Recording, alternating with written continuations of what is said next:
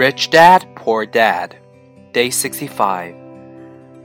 Great opportunities are not seen with your eyes, they are seen with your mind.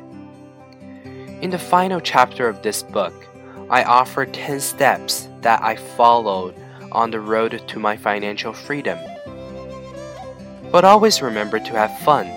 When you learn the rules and the vocabulary of investing and begin to build your asset column, I think you'll find that it's as fun a game as you've ever played.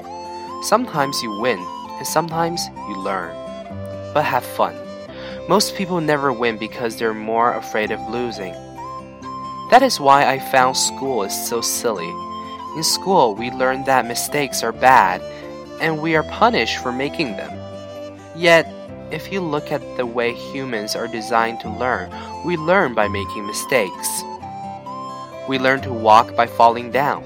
If we never fell down, we would never walk. The same is true for learning to ride a bike. I still have scars on my knees, but today I can ride a bike without thinking. The same is true for getting rich. Unfortunately, the main reason most people are not rich is because they are terrified of losing. Winners are not afraid of losing, but losers are. Failure is part of the process of success. People who avoid failure also avoid success.